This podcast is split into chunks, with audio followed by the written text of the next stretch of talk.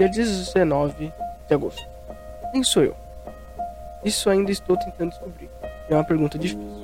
Talvez o Fernando que está lendo isso no futuro não goste do que estou escrevendo agora. Um homem não nada duas vezes mesmo rio.